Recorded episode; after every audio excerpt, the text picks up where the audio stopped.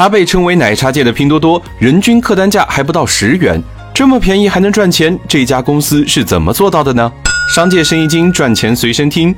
一个冰淇淋三块钱，一杯奶茶十块，蜜雪冰城的产品价格便宜到不可思议。靠着低价旋风，蜜雪冰城开出一点二万家门店，二零一九年营收六十五亿，是当之无愧的奶茶界扛把子。新茶饮市场不止只有喜茶、奈雪这一种玩法。蜜雪冰城的成长秘诀，首先来自它的定价策略。从创业开始，这家公司的基因就是低价，而它的定价策略不是要比别人低多少，而是直接从成本结构入手，找到最低价格的可能。同样一个冰淇淋，别人卖十元，而蜜雪冰城只要两元。这支冰淇淋就是爆款摩天脆脆，卖了二十多年，价格也只涨了一块钱。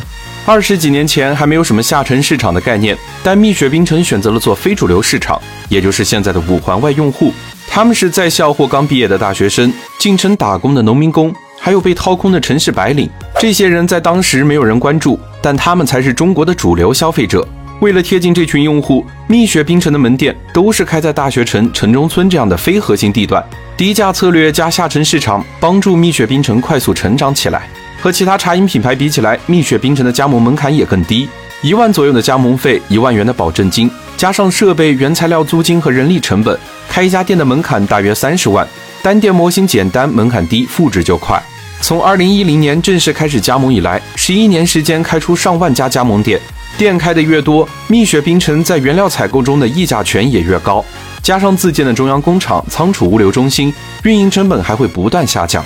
蜜雪冰城的低价策略不是什么秘密，很多大品牌也能做到这样的成本优势。可为什么他们还是卖的这么贵呢？这里是商界生意经，下期我们来聊一聊三十万起家做舞台剧，靠《夏洛特烦恼》一战成名，这家公司如何持续搞笑，成为第一话剧品牌的。